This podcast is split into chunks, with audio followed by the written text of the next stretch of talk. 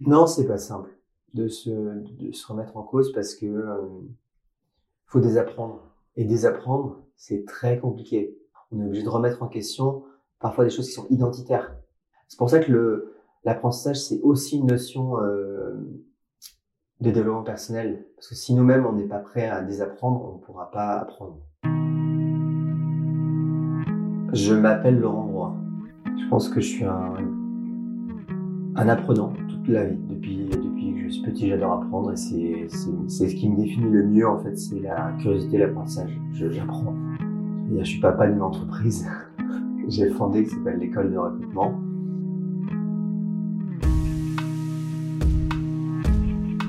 La première fois que j'ai rencontré Laurent, j'ai eu cette sensation étrange de me retrouver comme face à un miroir, d'échanger avec quelqu'un qui partage les mêmes interrogations et les mêmes doutes profonds que moi. Créateur de l'école du recrutement, Laurent n'était pas programmé pour devenir entrepreneur, mais son goût pour l'éducation, d'apprendre jour après jour, de se remettre en cause et sa volonté de transmettre a eu raison de ses réticences. Ce qui me marque aussi chez Laurent, c'est sa manière de te rendre tout de suite à l'aise, de se comporter avec toi en te faisant comprendre à quel point tu es important. Un comportement sincère d'une personne qui a mûri avec le temps pour arriver à la conviction que c'est en étant ouvert à chacune des rencontres que l'on peut faire que l'on apprend à mieux se connaître soi. C'est quoi l'école du recrutement? C'est notre réponse à nous pour dire que le recrutement aujourd'hui, c'est un métier, c'est un vrai métier déjà, parce que pendant très longtemps, le recrutement n'a pas, n'a pas eu de reconnaissance, dans le sens où il n'y avait pas d'école, il n'y avait pas de formation dédiée euh, pour les, pour les étudiants. Et c'est notre réponse à nous pour dire, OK, c'est un métier qui a besoin de reconnaissance, c'est un métier euh, qui est vilipendé, un peu comme les agents immobiliers. Et nous, on veut redonner de la fierté à ce métier-là. Et pour redonner de la fierté, il faut de l'éducation. Pour toi, c'est quoi être un, être un recruteur? Être un recruteur, c'est changer la vie de quelqu'un. C'est hyper prétentieux dit comme ça, mais c'est vraiment changer la vie de quelqu'un dans le sens où on a une opportunité, on est une personne, on va proposer à cette personne une opportunité et peut-être que ça va changer sa vie. Là où elle avait, euh, elle pensait faire autre chose, bah du coup on la, on la met sur un, sur une nouvelle voie et on a, on a ce pouvoir de changer la vie de quelqu'un en sachant que on n'est pas les, souvent on n'est pas les décisionnaires, mais on peut en tout cas influencer euh, le changement de cette vie. Moi dans ma vie, il y a 15 ans, il y a un recruteur qui a changé ma vie en fait. C'est-à-dire que je, pour faire simple, hein, j'étais dans le marketing, je voulais faire des RH et, euh, et j'avais 28, 29 ans, je voulais faire de l'autre placement, du conseil, etc. Et la personne m'a fait confiance. Dire, OK, j'ai positionné comme consultant haut placement dans cette structure-là et il a changé ma vie. Ça a totalement changé mon parcours professionnel derrière. Je suis passé du marketing au, RH, au conseil grâce à ça, en fait. Et c'est ce genre de, de, de recruteur aujourd'hui que moi j'aimerais, euh, qu'on a, qu'on a envie de créer dans, à l'école, en fait. Et qu'est-ce qui t'a, qu'est-ce qui t'a amené ensuite euh, à créer cette entreprise dont tu dis aussi que tu es le, papa de cette, de cette entreprise, l'école de recrutement Je l'ai jamais conscientisé dans le sens où je me suis pas dit ah il faut que je crée une entreprise parce que je suis pas un, naturellement c'est pas un, créer une entreprise pour moi c'est pas naturel. Je suis plutôt euh, si je m'écoutais, je, je, resterais chez moi, j'écrirais des, livres, j'écrirais, je lirais. Euh, je, suis un, je suis quelqu'un d'assez solitaire. J'aime bien être seul, c'est mon mode de fonctionnement. Et puis de temps en temps, effectivement, aller voir des gens, mais faire des formations, c'est un truc qui me, qui me plaît énormément aussi.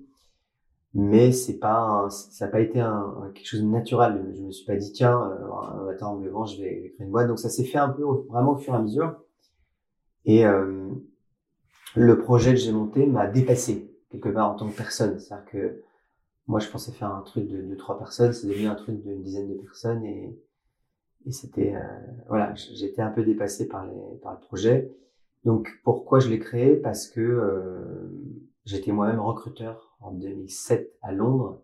Donc j'ai vécu, euh, été formé à l'école anglaise de recrutement, j'ai vu ce que c'était et c'est un secteur qui petit à petit m'a intéressé. J'ai compris comment ça fonctionnait. J'ai commencé à faire des formations. J'ai commencé à faire des événements. J'ai commencé à prendre de la, enfin, à commencer à me positionner sur le secteur et, et je me suis rendu compte que c'était un secteur où euh, il y avait une souffrance dans le sens où les gens se sentaient pas reconnus, euh, les gens se sentaient seuls, etc. Je me suis, enfin, et c'est de ce de ce sentiment que j'ai commencé à, à partir de plus en sur l'éducation. ok, qu'est-ce que je peux faire pour répondre à ces besoins-là? Qu'est-ce que je peux faire pour euh, changer à ma façon, à ma petite échelle les choses euh, et, et, le seul, moi, la seule réponse que je peux apporter, c'est toujours l'éducation. Pour changer les autres par l'éducation, il faut d'abord changer soi-même. Ça fait 15 ans que je fais de la thérapie, je fais une psychanalyse, enfin, une psychothérapie, être plus pas une psychanalyse. Et euh, à chaque fois, j'ai atteint des paliers dans ma personnalité. C'est là où, à ce moment-là, que je faisais des, voilà, c'est, j'ai atteint un palier, ben, j'ai rencontré la, la, femme qui est devenue ma femme. Euh, j'ai atteint un autre palier, j'ai pu avoir des enfants. J'ai atteint mon premier palier, j'ai pu créer une boîte. Tu vois, chaque palier personnel m'a permis d'aller euh, à l'étape suivante. C'est-à-dire que je ne pouvais pas faire l'étape suivante si moi-même, à l'intérieur de moi-même, je ne m'étais pas transformé.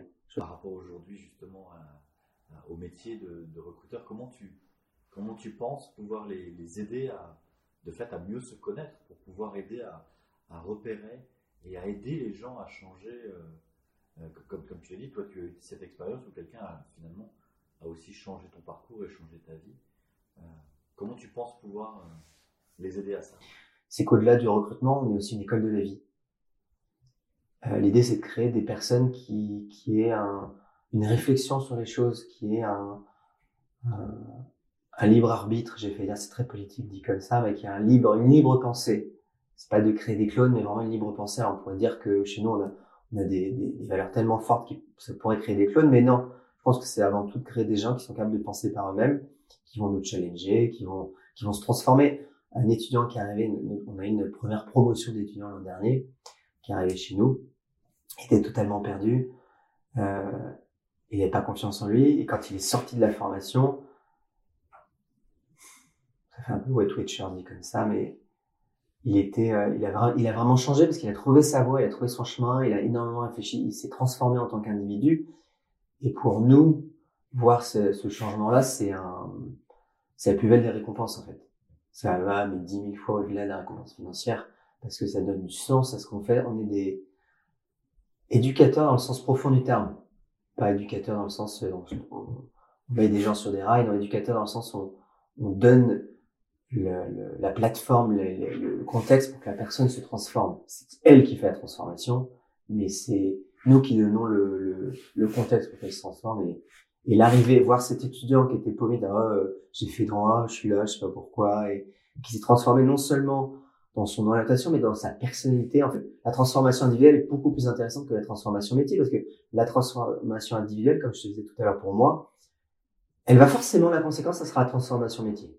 Mais s'il n'y a pas la transformation individuelle, il n'y aura pas la transformation métier. Donc c'est pour ça que ce qui est paradoxal, c'est que nous, on rentre par la transformation en disant oui, on est l'école de recrutement, on va vous former des bons recruteurs, mais avant tout, on va former des bonnes personnes. Qu'est-ce qu'ils étaient parents euh, Ils étaient cadres dans les assurances. Alors, mon père était cadre dans les assurances, ma maman était euh, assistante. Euh, J'ai fait l'assistance sociale. Non, elle, elle, elle, voulait être assistante sociale. C'est marrant. Tu sais, on, on, porte tous des, les airs inconscients de nos parents. Et c'est marrant ce côté euh, social de ma maman. Je pense qu'elle a essayé de me le transmettre, mais en tout cas, non, elle était euh, secrétaire assistant dans, pareil dans les assurances en fait.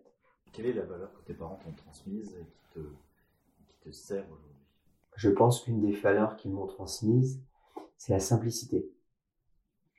C'est euh, que je sois avec un, un DG du CAC 40 ou que je sois avec, je sais pas, une personne dans la rue, je suis toujours le même.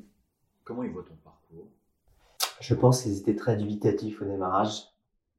Parce que parce que moi je suis un produit euh, de l'école traditionnelle, euh, bac C, prépa, école de commerce, donc un, un, bon petit parcours classique, et que je sorte un peu de ce, ce, ce, ce, ce truc-là, bah, c'était pas pour eux c'était un peu surprenant, ils s'y attendaient pas du tout, et je pense qu'ils comprennent pas exactement tout ce que je fais, mais ils voient que ça marche, donc c'est ça qui, qui voilà, c'est ça qui leur fait plaisir, et et, euh, et c'est c'est pas c'est pas facile de faire comprendre à ses parents ce que tu fais quand c'est un sujet qui, dont ils ne comprennent strictement rien. Donc euh, j'ai admis que euh, ils comprendront probablement jamais exactement ce que je fais mais c'est pas très grave. L'important c'est qu'ils qu'ils voient que je suis heureux quand est-ce que tu as vraiment pris conscience que la voie que tu suivais n'était pas celle que tu voulais suivre? J'ai repris des études en psychothérapie euh, à 28 ans en me disant ah bon bah j'ai fait une école de commerce, je vais faire des études pour moi. Je me les payais moi-même. J'ai fait ça pendant cinq ans. Je travaillais dans un hôpital, euh, dans un service de psychiatrie, etc.. Puis une fois que j'ai fait ça, euh, j'ai repris, justement, j'ai repris des, ce, fameux recruteur qui me donnait sa chance, etc., pour euh, faire refaire des, faire une, accompagner des gens en transition de carrière. C'était à la PEC. Je suis un, je suis un mec, en anglais, ils disent late bloomer. C'est-à-dire que je suis un gars qui fait les choses très tardivement parce que je, je, j'ai un temps d'épanouissement. C'est comme les fleurs, en fait. Un temps d'éclosion qui est assez long et je fais tout. Euh, et donc, moi, j'ai mis plusieurs années à me rendre compte que bon, j'étais plus à l'aise pour être seul, pour travailler seul, pour faire les choses de façon autonome. Moi, mes valeurs, c'est vraiment l'indépendance, l'autonomie. Aller dans la profondeur des choses, c'est ça qui m'intéresse vraiment, en fait. Et du coup, de comprendre ça, ça m'a mis plusieurs années. Donc, j'ai mis du temps. Et c'est le temps, le temps de mon éclosion qui fait que bah, je suis devenu euh, entrepreneur à l'âge de 35 ans. J'ai eu ma première fille, à, mon premier enfant à 39 ans. Je me suis marié à 37 ans. Donc, j'ai fait tout tard parce que j'ai un temps d'éclosion qui est long. Tu parlais de, ton plaisir de, de lire. Si tu étais un personnage d'un roman que tu as lu, tu serais lequel? J'ai lu beaucoup de science, euh, science fantasy. Euh, mais je ne me rappelle plus de l'auteur en fait. C'est le Chache. C'est quatre bouquins. J'ai dû les lire euh, quatre fois chacun. Euh, le, le, type, il est dans une situation où il repart de zéro. Sa vie, c'est repart de zéro. Et en fait, sa seule façon de s'en sortir, c'est justement sa capacité à s'adapter et à apprendre. Et, euh, et le type, il se remet en question, il, il, essaie de nouvelles choses, il part de zéro. Et j'aime bien ce côté euh, où tu pars de zéro, tu réapprends, tu te réinventes en permanence pour euh, t'adapter dans un contexte. Et il s'adapte tellement bien qu'il se marie euh, dans, dans une planète qu'il connaît pas, il s'adapte avec des nouveaux, enfin, tu vois, il parle la langue. Enfin, j'aime bien ce côté où tu te, tu te remets en question et tu apprends en permanence. Est-ce que tu te souviens la dernière fois que tu as fait quelque chose pour la première fois? Tous les mois, j'ai un petit objectif que je me fixe. Du coup, ça me permet de tester de nouvelles choses. Je me suis fixé comme objectif de de dire des choses positives à mes enfants tous les soirs avant qu'ils se couchent. Quelque chose de positif qu'ils ont fait. Par exemple, ah, bah, j'ai vu que tu as super bien écouté quand, quand on a parlé ensemble, je t'ai senti ouverte, ah j'ai vu que tu as appris ça, c'est nouveau, j'ai bien aimé comment tu as appris. C'est de, de, de, et donc je suis en train d'apprendre à parler à mes enfants parce que c'est quelque chose qui est difficile pour moi parce que je suis un, je suis un introverti et euh, et ça m'oblige à sortir de moi donc j'essaie de, de trouver des, les mots justes pour parler des enfants de 3 à 5 ans euh, en leur voilà en leur, en leur, donnant des choses positives de, de ce qu'ils ont fait et qui terminent la, la, leur journée avec quelque chose de très positif je veux que mes enfants grandissent avec euh, avec des messages euh, qui ont de la valeur, qui, qui, leur dit vous avez de la valeur. Parce que je pense que moi j'ai grandi pas forcément grandi avec ces messages-là et, et, ne pas s'aimer soi-même, c'est on part avec un gros désavantage dans la vie parce que j'ai plutôt confiance en moi mais je ne m'aime pas. Et j'ai porté ça comme un boulet et je voudrais pas que mes enfants portent ça comme un boulet. Donc ça voilà c'est quelque chose que j'apprends et c'est beaucoup plus compliqué que ce que je croyais parce que leur parler, c'est dire euh, comment ne pas mettre trop de pression dans le message en fait, sans que ça devienne une injonction, tu vois. Mais plutôt, euh, c'est super ce que tu as dit tout à l'heure, j'ai vraiment beaucoup aimé, c'était c'était beau quoi. Tu vois, et c'est ça le trouver le bon le bon niveau de langage à, par rapport aux enfants. Quand on est recruteur, comment on, comment on arrive à repérer justement le, potentiel ou, ou, se dire dans une personne qu'on va accompagner, se dire ce serait ce serait bien qu'il aille dans cette voie-là. Comment, ça marche Alors, c'est paradoxal ce que je vais dire, mais le, je pense que le recrutement, ça reste si c'est bien fait, c'est une méthode pour moi presque scientifique. Aujourd'hui, à l'école de recrutement, on enseigne pas mal de façons d'évaluer de façon très rigoureuse, justement pour éviter des biais, parce que le recrutement, il y a beaucoup de biais. Et, euh, nous, on travaille beaucoup sur les, types d'évaluation. Et nous, il y a deux types d'évaluation qui sont les plus performant aujourd'hui quand on fait de l'évaluation, c'est l'échantillon. Demander à quelqu'un, euh, bah, donne-moi une preuve de ton travail. Si tu journaliste, par exemple, montre-moi des articles, des choses que tu as écrites. Et la deuxième façon d'évaluer la plus prédictive, c'est le, nous ce qu'on appelle l'entretien structuré, c'est-à-dire qu'on pose un type de questions comportementales et situationnelles, toujours les mêmes pour un pour un poste donné en fait au candidat. Donc c'est-à-dire tu vois c'est très assez rigoureux pour justement éviter euh, toute forme de biais. Aujourd'hui, ton entreprise s'appelle euh, l'école du recrutement.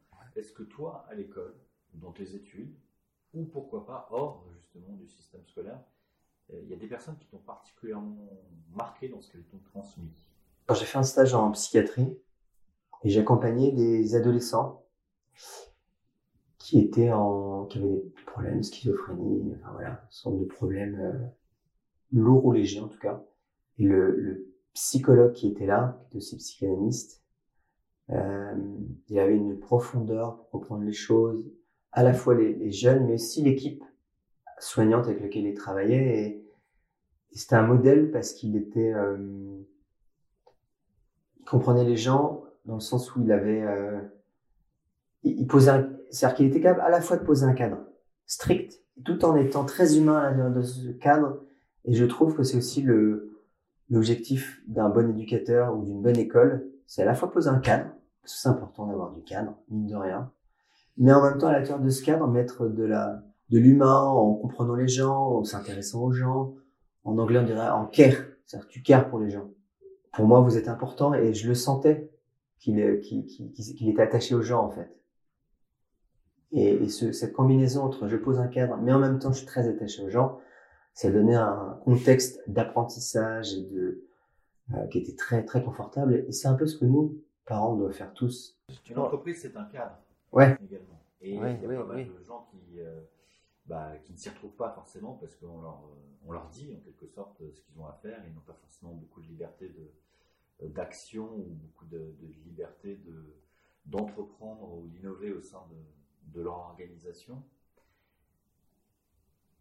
Et aujourd'hui, on encourage aussi beaucoup euh, les personnes à, à se retrouver elles-mêmes, à se trouver, à s'épanouir et à, trouver leur propre voie. Comment on va trouver une concordance entre une entreprise qui, elle, a des objectifs, se pose des objectifs, et des, individualités qui, elles, cherchent leur épanouissement? C'est un sujet qui moi me concerne en premier lieu. Alors paradoxe c'est que je suis le boss de la boîte, une dizaine de salariés, mais en même temps c'est un sujet que je traverse tous les jours. Le sens où euh, je me demande est-ce que c'est ma place d'avoir des salariés, est-ce que c'est ma place de euh, d'avoir monté une boîte euh, d'une dizaine de personnes, est-ce que euh, je serais pas mieux ailleurs, est-ce que je serais pas mieux dans un jardin à réfléchir, à être dans mon monde, etc. Et, et c'est trouver cet alignement entre ce que j'ai envie de faire et ce que la boîte est devenue, c'est extrêmement, c'est pas toujours simple, tu vois, parce que c'est c'est un c'est un défi personnel et, euh, et, et et je pense que chacun doit toujours se poser la question en permanence. Est-ce que je suis aligné moi dans ce que j'ai envie de faire avec ce que la boîte peut m'apporter? Et c'est et paradoxalement tous les salariés dans cette boîte savent que je traverse ces questions en permanence. Ce qui me permet aussi de leur dire, vous pouvez aussi vous poser ces questions-là en permanence. Est-ce que vous-même, vous êtes aligné avec ce que la boîte veut? Est-ce que vous êtes bien dans cette boîte? Et si ce que la boîte vous apporte est suffisant, vous pouvez rester, sinon vous pouvez partir. Fait dans le sens, mais bon, dans le sens vraiment liberté. Pendant très longtemps, je voulais pas qu'on m'appelle le boss ou qu'on que je sois le manager. Pour moi, j'étais le, le mec ig- Enfin, j'étais comme vous, quoi. Genre, on était censé, euh, mais ils m'ont tous fait sentir qu'ils avaient besoin d'un boss, en fait.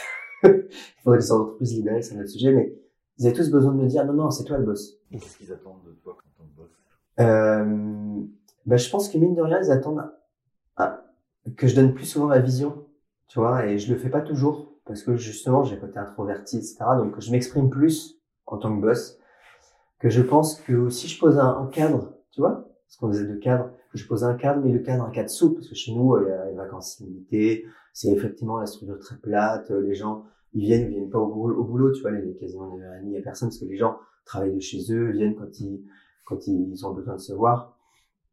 Mais euh, il y a besoin d'un cadre. Et le cadre chez nous, c'est euh, faire des points ensemble, se retrouver, des moments, des rituels d'équipe en fait. C'est ça dont ils ont besoin.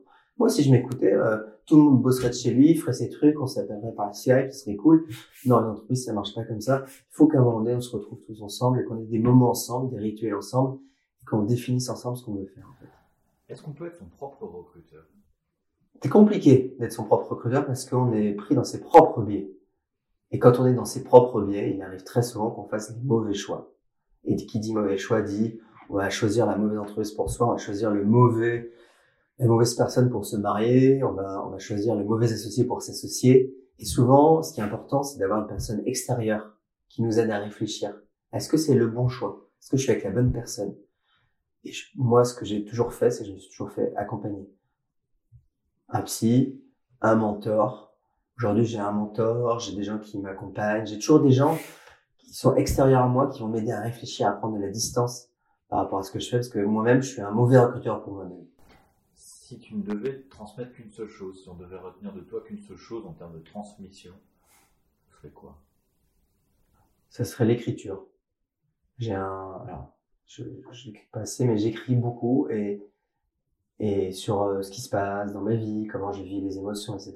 Et ça serait de que mes enfants ils aient une trace de ce que j'ai écrit, qu'ils voient comment j'étais, comment j'ai évolué, les, les, les, moments par lesquels je suis passé, pour qu'ils comprennent ce que qui j'étais vraiment, parce que je pense cette frustration, étant moi-même introverti, de pas réussir à transmettre ce que je suis vraiment, et que l'écriture me permet euh, d'être beaucoup plus proche de ma vérité, de mes émotions. pourquoi par l'écrit Pourquoi l'écrit plus que quoi Parce que l'écrit me permet de mettre à distance et que moi je suis meilleur quand je suis seul. Quand je suis seul, j'arrive à. Quand les autres sont en face de moi, je suis pollué par l'autre. Alors quand je suis seul, j'arrive à me retrouver moi-même en fait. J'ai besoin de ce cette bulle et de me dire ok, qu'est-ce qui se passe, comment je me sens? Ça, ça... L'écriture me permet de d'intérioriser, d'exprimer beaucoup plus finement et profondément ce que je suis en fait. Ma dernière question, ce sera quel est ton rêve éveillé? En fait, j'aimerais bien euh, faire le tour du monde avec mes enfants pendant un an. Je suis d'une curiosité insatiable. J'ai envie de d'aller. Euh, moi, quand j'étais en Angleterre, au bout d'une semaine, je parlais anglais, mais quand j'étais au collège, les collégiens, mes collègues collégiens j'ai une capacité d'adaptation, d'apprendre les langues qui est, qui est très forte et j'ai une curiosité. Donc, j'aimerais bien amener mes enfants avec moi et avec ma femme et qu'on fasse le tour du monde pendant un an. Et ça, c'est un, rêve, un vrai rêve. Mais euh, avec l'école, tout ça, c'est compliqué. Mais bon, je me faire attraper par le, par la réalité. Mais j'aimerais bien euh, montrer le, le monde à mes enfants. Merci d'avoir écouté cet épisode des Initiants. À travers ces rencontres, je souhaite mettre en avant des personnes qui ne sont ni dans la lumière, ni dans l'intention, mais dans l'action. J'espère que cet épisode vous a plu et si c'est le cas, je vous invite à le commenter à le partager. Vous pouvez retrouver le podcast sur le site internet lesinitiants.com et aussi sur les plateformes de streaming Spotify, Deezer, Apple Podcast, Google Podcast. Et vos encouragements sont les bienvenus. Tous les 15 jours, un nouvel épisode vous est proposé. Les Initiants est un podcast produit par Portemire. Vous pouvez suivre son actualité sur les réseaux sociaux via Instagram, mais aussi sur le compte Twitter et Facebook de Portemire. Vous pouvez aussi m'écrire à benjamin.portemire.com et m'envoyer vos retours, vos propositions d'invités ou tout simplement pour partager nos histoires. À très vite pour un nouvel épisode.